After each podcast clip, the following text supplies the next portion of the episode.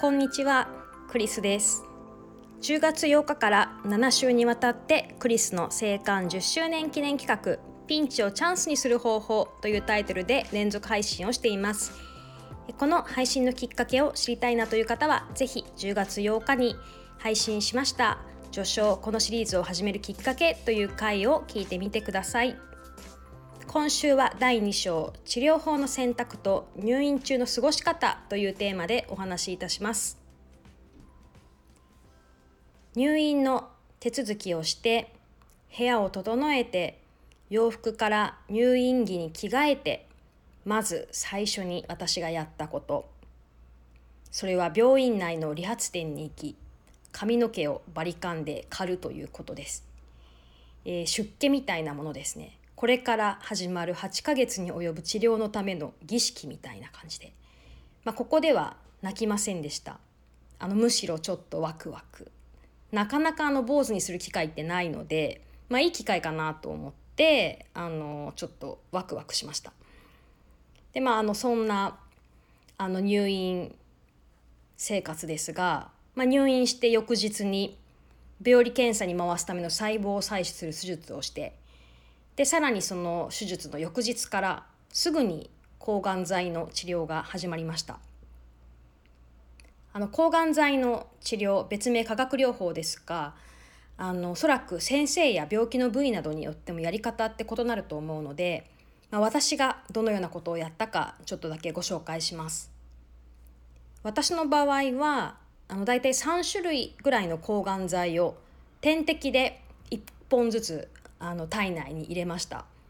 でその薬っていうのはあのいろんな種類があるんですけど、まあ、とても強いものでこう日光に当たると染みて痛くなるものとか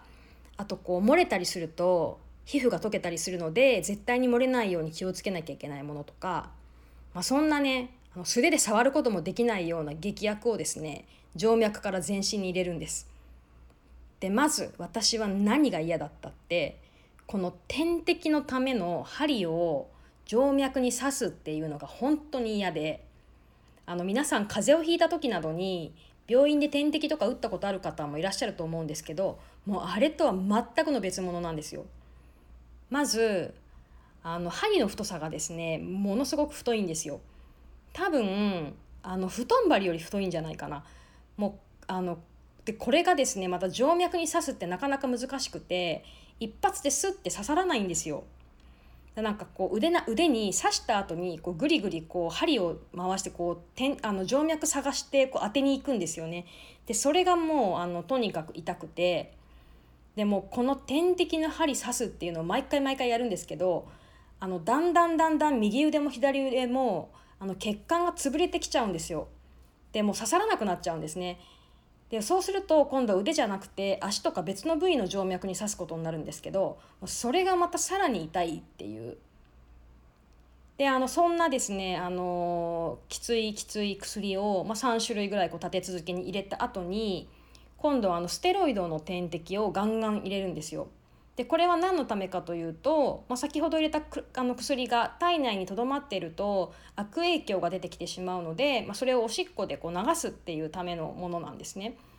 でまた私はこのステロイドがまた苦手でこのステロイドの点滴を入れるとなんか体はなんかすごい冷えもう冷や冷やっていう感じなのになんかその一方でほてって汗が出るみたいなちょっと気持ち悪い感じになるんですよね。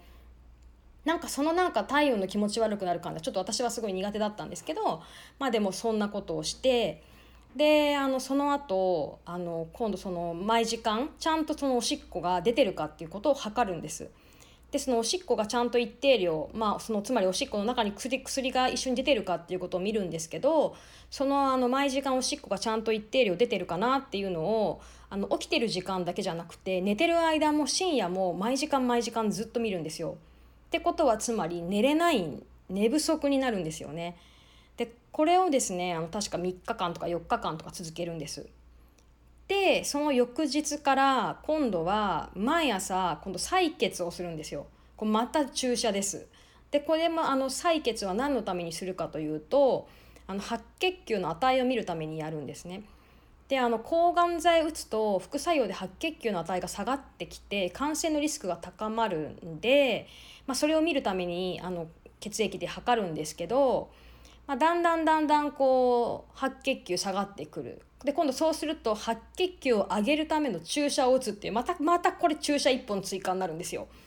であのまたさらにですね白血球の値が下がると感染のリスク高くなるのであのベッドにこう透明のビニールハウスみたいなこうシェルターみたいなあの空気清浄機が取り付けられてこう無菌室に入るっていうで、まあ、そうするとですね今度はあの食事の制限が始まるんですよ。であの感染リスクが高くなるので生野菜とか果物とかそういう生のものが食べられなくなるんですね。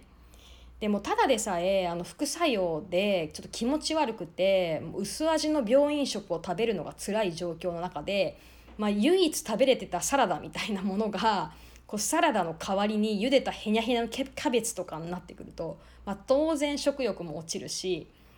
もう本当に抗がん剤の治療に関してはもう今思い出すだけでも吐きそうになります。でまあ引き続きですねこう毎日毎日あの採血の注射と白血球を上げるための注射を打ちでだんだんだんだん白血球の値がこう危険な状態を脱して元に戻り始めてくると晴れて無菌室から出ることができると。でそしてですねあの無菌室から出たら、まあ、気力と体力を取り戻すために、まあ、数日間だけ自宅に帰ることが許される。まあ、それで、まあ、1クールですね。でこれをですね8クールやりました。であのこの抗がん剤の治療っていうのはあの腫瘍部分を小さくする目的ももちろんあるんですけど、まあ、多分ですねどちらかといえば、まあ、転移の芽を摘むっていう意味の方が大きいのではないかなと。あの私の病気の場合はですね大体あの肺に転移して亡くなる方がとてもケース的に多いんですね。なのであの治療の合間合間に、まあ、頻繁に肺の CT とかレントゲンを取るっていうことをしていました。で実際ですねあの1クール目を終えて肺の検査をした時に、まあ、少し肺に怪しいつぶつぶみたいな影が現れたんですよね。でまあ先生がこれを見てあのちょっと薬が、まあ、1クール目の薬が効かなかったというふうに仮定して、まあ、薬の組み合わせを変えて2クール目をやるっていうことをしました。でまあ2クール目の後再びあの肺の検査をしたら、まあ、このつぶつぶの影がですね消えていたので、まあ、安心だねということでただまああのこのことがあったのであの治療が完全に終わった後も定期検診ではかなり頻繁に肺の検査をこう入念にしているという状況でした。でまあ4クール目終わった後まあ本命というか本番の手術ですねこれがま16時間に及ぶ手術だったんですけどまあ、膝付近にできたグレープフルーツ大の悪性腫瘍と、まあ、それとともにまあその膝関節それから周辺の骨と筋肉っていうのを全部取り除いて人工のものを置き換えてくるというそういう手術でした。あの私はまあね寝てただけなんですけどただまああのかなり不思議な体験だったなとなんかうまく言葉で言い表せないんですけどこの時の経験っていうのはなんかちょっと不思議な経験でした。でまあね麻酔もねこの時ねあの腰の腰椎のところにも打つんですよ。あの口からの麻酔も打つんですけどその前にですねあの腰打つんですよ。これがまた痛くてもう本当に嫌です。でまああの全身麻酔をですね16時間、打ち続けてたのであのまあ23日幻覚と幻聴がすごかったんですよ。でまあ手術が終わった後はあの ICU に入れられてたんですけど、まあ、その夜何度もですね看護師さんを呼んで、まあ、泣きながら「今から家帰ります」って あの訴えてたらしいんですけど、まあ、それも記憶がないんですよね。なんか多分それまで抑えてたもの無意識下にあったものがそこで一気にこう湧きだ湧き出たみたいな感じなのかなと思うんですけど、まあ、自分ではなんかこう記憶がなくてでまああの結構まあいろいろと騒がせたらしく、まあ、翌日当直から引き継ぎを受けた馴染みの看護師さんたちも皆さん心配して様子を見に来てくださってでねあのなんかリハビリの先生もその時の私のこう状態のカルテを読んで泣いたって言ってたのでまあそれなりに結構大変な状況だったのかなというふうに思います。でまあその後ですねもうそのすぐ後も ICU からいつもの部屋に返してもらったんですけどまあ、全身ね管だらけも点滴とかいろいろだって管だらけで、もう足も動かないしもう身動きも取れないしもう水が飲みたくて目の前にすぐ水があるのに自分の体が動かなくて取れないストレスみたいなものもあったりあとまあものすごく大きくあの切除してあの大きな異物を埋め込まれたっていうことに対するあの体の拒絶反応ですかね。もちろんあの治療としてやったことだしこれは虐待ではなくてあの本当あのちゃんといいことをやってるというか、まあ、治療としてやってることだってことはあの思考では分かってるんですけどやっぱ体がなんかこう虐待を受けてるような感じがしたのかなんか新しい体を受け入れるっていうその異物が入ったってことに対する拒絶反応なのか分からないんですけど、まあ、なんかしばらくですねあのその体がですねこの新しい体っていうのを受け入れるまでにすごく心身のバランスがあの崩れるっていうことがありました。でまあ、あの今ねここまであの治療について話したんですけど、まあ、あの一方でこう副作用みたいなものもいろいろありましてあの、まあ、よく言われるね吐き気がするとかそういうのももちろんあるんですけど、まあ、あのそれと合わせてですねあの私の場合は、まあ、髪の毛バリカンで買ったんですけど、まあ、それでもやっぱりこう数ミリの、まあ、1センチぐらいの毛は生えててであのその毛がですねあの、まあ、2回にわたって抜けてるんです。であの1クール目か2クール目の時だったか、まあ、突然抜け始めるんですよあのそれまで全然抜けなかったのに突然抜け始めるんですよでその抜け始めた時の抜け方があの円形脱毛症ってこんな感じなのかなってちょっと思ったんですけどあのゴソって抜けるんですよ。あの掴んだ髪の毛の束がそのまま抜けるみたいな感じであのもう本当にあのいわゆる抜け毛とはちょっとレベルの違う抜け方をするんですけどなんかこうシャワーとか浴びたらもうあのよくあの美容院で髪の毛切った後にフロアにいっぱい抜け毛の山になるじゃないですか。あ切った髪の毛の山になるじゃないですか。なんかそういう感じでこうもうもうシャワー室が毛の毛だらけになるみたいなそんな感じの抜け方をしました。でもそれでもやっぱり全部が綺麗につるっと抜けるわけではないのでやっぱちょっとずつちょっとずつツンツン残ったこう残毛みたいなものたちがいてでもそれがまたなあの日に日に抜けてあの布団とか枕とかいろいろなものについていくのでもう常にコロコロをですねベッドの横に置きながらもうそのコロコロコロコロやってこう自分の残毛を掃除するみたいなことをしていました。まあでもあのこの髪の毛に関してはねあの私2回抜けたおかげもあってあの丈夫な毛がその後生えてきました今までの元の毛割と細くて柔らかい毛だったのがすんごいなんか剛毛みたいのが生えてきてなおかつあのストレートだったんですけどあのカーリーヘアで生えてきました。今ねあのー、ねそれこそ白血病の池里香子さんがすごくあの短い髪型でくるくるしてると思うんですけどまさにあんな感じの同じような状況であのー生えてきた毛はくるくるってしてでもまあそのくるくるってした毛がずっと続くわけじゃなくてねこう何回も何回もこう伸びては切って伸びて切ってをこう繰り返していくうちにだんだんだんだんまたストレートの毛が生えるようになってきたんですけど、まあ、ちょっと髪質はあの不思議なことに変わったなっていう感じです。でまあ、あともう一つですねあの今も残ってる副作用というか、まあ、後遺症なのかなあの聴覚障害があるんですよね。あの抗がん剤を打つ回数打っていくたびにどんどんどんどんあの聴覚が落ちていく。で私の場合はあの高音からどんどん聞こえなくなっていってで今もあの高音の電子音例えばあの体温計とか測った時にピピッてなるようなああいう音とかはちょっと聞こえなかったりとかするんです。であの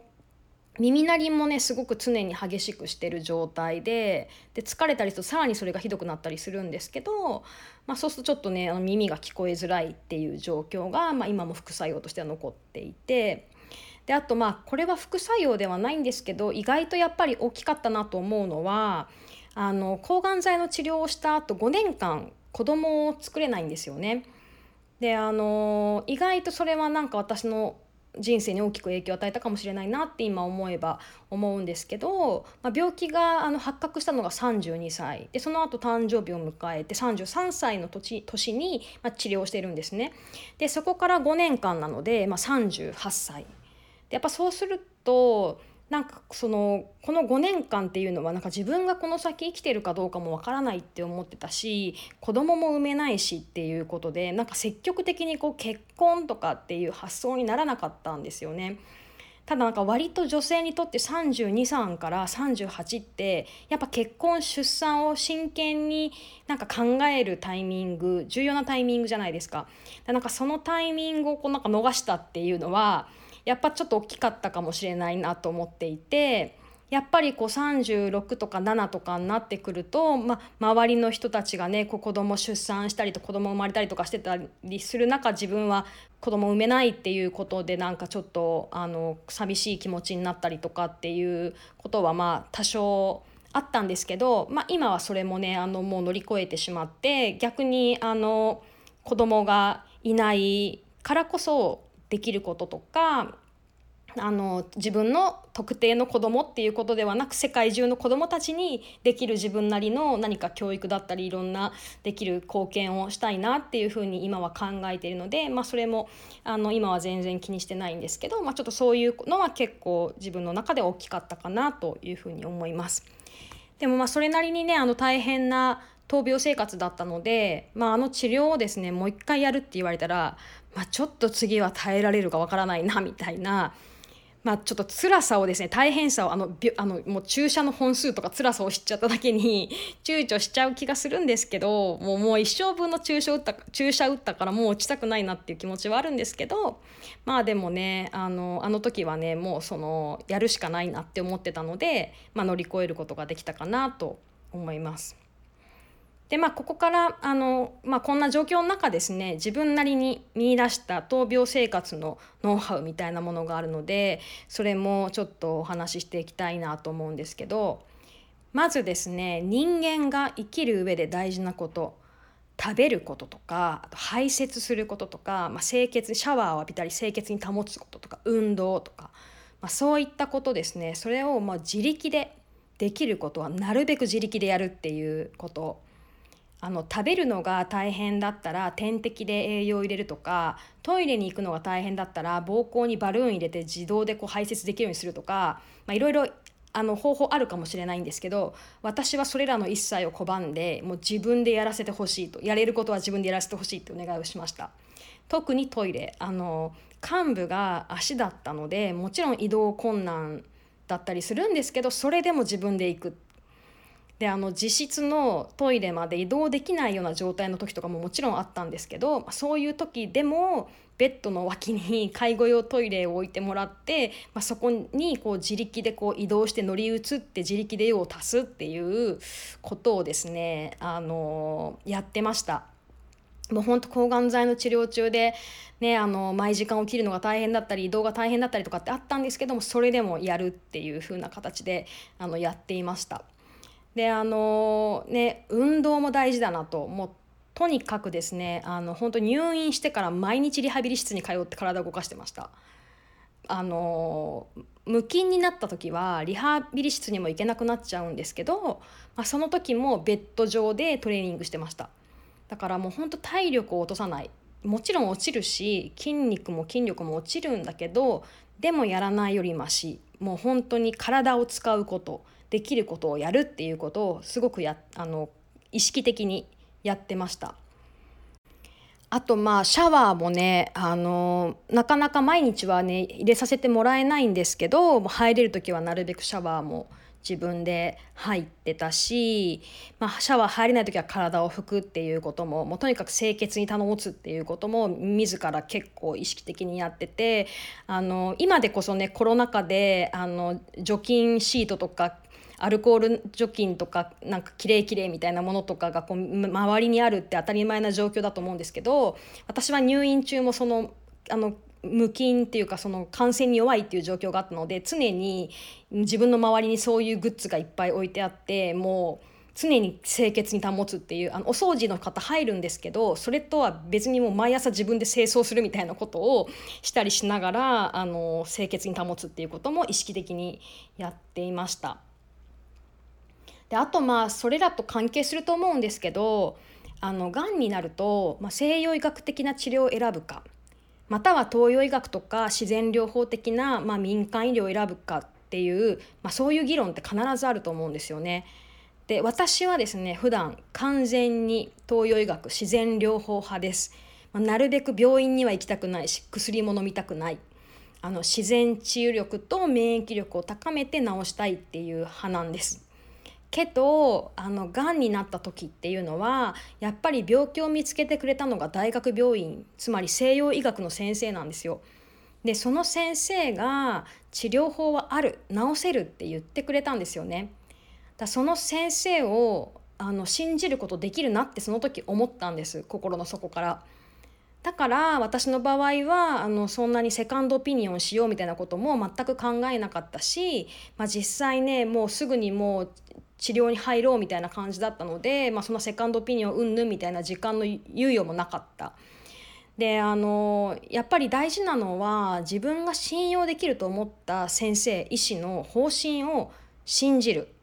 でその先生としっかりタッグを組むっていうことがとにかく大事だと思うんですよね。あのその先生に治療法がないって言われたら私も他の治療できる方法あの病院とか先生とか探したかもしれないんですけど、まあ、私の場合は幸い先生が治療法あるって言ってくださったのでもうそれを信じた。で実際あの私ががんになったっていうことを知ってあの本当いろんな方からですねいろんな治療法の本とか情報とか届いたりしたんですよね。ですけどあのありがたくあのスルーさせていただきました やっぱりあの自分の軸がぶれたら戦えない死ぬって思ったからそこは自分の直感とかもう信じるものを信じるっていうところにあの筋を通すっていうことであのそういろんな情報がたくさん入ってきてもちょっとその情報はある程度こうあのシャットアウトするっていうことをしました意識的にね。であのやっぱり私はあの声を大にして言いたいのはあのがんになって死にたくない人にアドバイスをするとしたらあのもう結構シンプルなことなんですけどもう生きるっていうことを迷わず選ぶあの何かの選択の時にどちらが生きるかっていう生きるための選択をするっていうことです。でこれ当たり前のようなことなんですけど実は結構難しいのかなと思っていてなんか例えば見た目とか先々の夢とか願望とかそういうことと比べながら治療法に迷いが生じたりとかなんか先生の言ってることが信じられなくなったりとかするかもしれないんですけどでももう見た目も夢も願望も生きてこそじゃないですか。で私はそのあのあの時すごく思ったのが神様から「あなたは生きますか？死にますか?」って聞かれてるって思ったんですね。だから私の答えはシンプルで「行きます」っていう答えだけなんですよ。あの時「行きますか？死にますか?」って聞かれてるのに「子供が欲しいんです」とか「女性らしい見た目でいたいんです」みたいなもうそんな答えの選択肢はないんですよね。だからなんかそのあの時にこう生きる生きるためにはどれをどちらを選ぶべきかみたいなことをなんか迷わずこうブレずに貫くみたいなことが結構大事だったなっていう、まあ、これはあくまで私個人の考えと経験なんですけどもちろんいろんな人のいろんな価値観いろんな生き方があるのでそれぞれの選択肢があると思うけど私の場合はそうやってあの選択をしました。でやっぱり先ほど自分ではできることを自分でやるっていう話をしましたけどあのまさにそれは自分なりの統合医療の在り方を探るってことでもあると思うんですよ。あの大学病院の先生っていうのはあの西洋医学をもう勉強してこられて全身全霊で治療に取り組んでくださる。でそれに対して自分でできること、まあ、衣食住とか、まあ、生活習慣の見直しとか思考法の見直しとか心の在り方の見直しとか、まあ、そういうことって別に制限されないのでそこは自分で徹底的に見直すやっぱこれもできることをするっていうことだと思うんですね。で自分の病気になる前の生活習慣に対する、まあ、反省だったりとかなんか物事の考え方に対するこう見直しだったりとかあとはまたあの退院後の生き方や働き方暮らし方衣食住の在り方とかなんかそういうものもとにかく私はすごく徹底的に見直したり勉強したりしました。で当然あの治療中だったり入院中なので全てすぐに取り入れられるわけではないんですけどあの取り入れられることから取り入れていくっていうことをしました。であのその中でもねやっぱ心の在り方ってすごい大事だと思っているんですが、まあ、この心の在り方についてはまた次回掘り下げていきたいと思います。それからあの全力ポジティブでもうとにかく自分が一番心地よい状態を保つってこともすごく大事だったなと思っていてあの入院してる部屋の環境目に映る色彩色香りとかそういったものをとにかく心地よく保つっていうこともすごく実は重要な気がしていてあのこれに関してもあのこのピンチをチャンスにする方法のおまけの回のあのおすすめ療養グッズのとこでちょっと触れて話していきたいなと思います。であの自分の闘病中のことを考えると、まあ、とにかく全力でポジティブを心がけたんですね。でそれはあのやっぱネガティブなことを考えたりもう不安を抱え始めたらもちろんそういうふうな時もあるんだけどもうキリがないしもうそれ考え始めたらもう負けるなつまり死ぬなって私思ったんですよね。なのでもう全力でそれを考えないようにポジティブな方にもう気持ちを持っていくっていうことになんかそれが闘病なんじゃないかなって私は思ってるぐらいあの全力でポジティブを心がけました。でまあそんな状況の中で例えばもう嫌なのはあの同じ病気で死んだ人の話とかあの安らかにあの世に行けるみたいなそういうたとえそれが悟りの境地みたいなものであったとしてもそれはあの生きてる元気な人にとっては教訓かもしれないしありがたい言葉だったりするかもしれないけどもう今まさに死と隣り合わせで戦ってる人にとってはもうそんなのいらないもう害でしかなくて もう本当にあの自分の病気のことを検索していいことってないんでもうそれも進めないです。もうあの大体こう世の中にあるもう巷に出回ってるググって出てくるブログとか本ってなんか最後その人がなんか亡くなるところで物語が終わってるケースが結構多くてなんかもうそれはなんかこう遺族が思い出として残してるものだったりとか、まあ、周りの方のリクエストでとかっていうこともあるかもしれないけど同じ病気で闘病中の人間にとってはもうその情報100害あって一理なしなので、まあ、なるべくそういう情報はあの入れない方がいいなと思います。でまあそんな中で私が一番嬉しかったのはやっぱりあの一番嬉しかったもらって嬉しかった言葉はあの絶対大丈夫っていう言葉でしたやっぱり自分でもああ大丈夫かなとか不安になる時ってやっぱあるんだけどそこで絶対大丈夫って言われることっていうのが一番響いた短く短い言葉ですけどすごく響いた言葉ですね。あの大丈夫じゃないとか大丈夫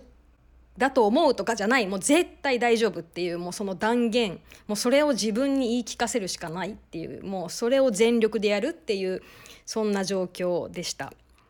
でまあ、それでもですね、まあ、とにかくですねもうあの今お振り返ってみればもうこの入院期間中っていうのはもう本当に愛と感謝にあふれててもう本当に今まで生きてきた中で一番幸せな時間だったこと間違いないんですよ。もう本当に何もかもがありがたくてもうありがとうしか言葉がもう出てこないっていうぐらい本当何もかもがありがたかったんですね。でもその時のあの感覚っていうのをもう今でも絶対に忘れないようにしようっていうふうに心がけていてもうついついあの日々の忙しさに負けて忘れそうになっちゃうんですけどなんとか忘れないようにあのわざわざこう一人旅とかに出かけて時間を作ってあのその時の感情や感覚を思い出すみたいなことを意図的にやるぐらい努力をしてます。あの他にもですね入院中の話とかエピソードってたくさんあるんですけど、まあ、なんせ8ヶ月も入院してたので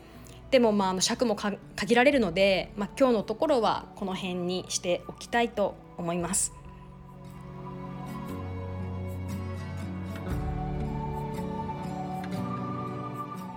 さて今週のクリスの生還10周年記念企画ピンチをチャンスにする方法第2章治療法の選択と入院中の過ごし方はこの辺で終わりにしていきたいと思います。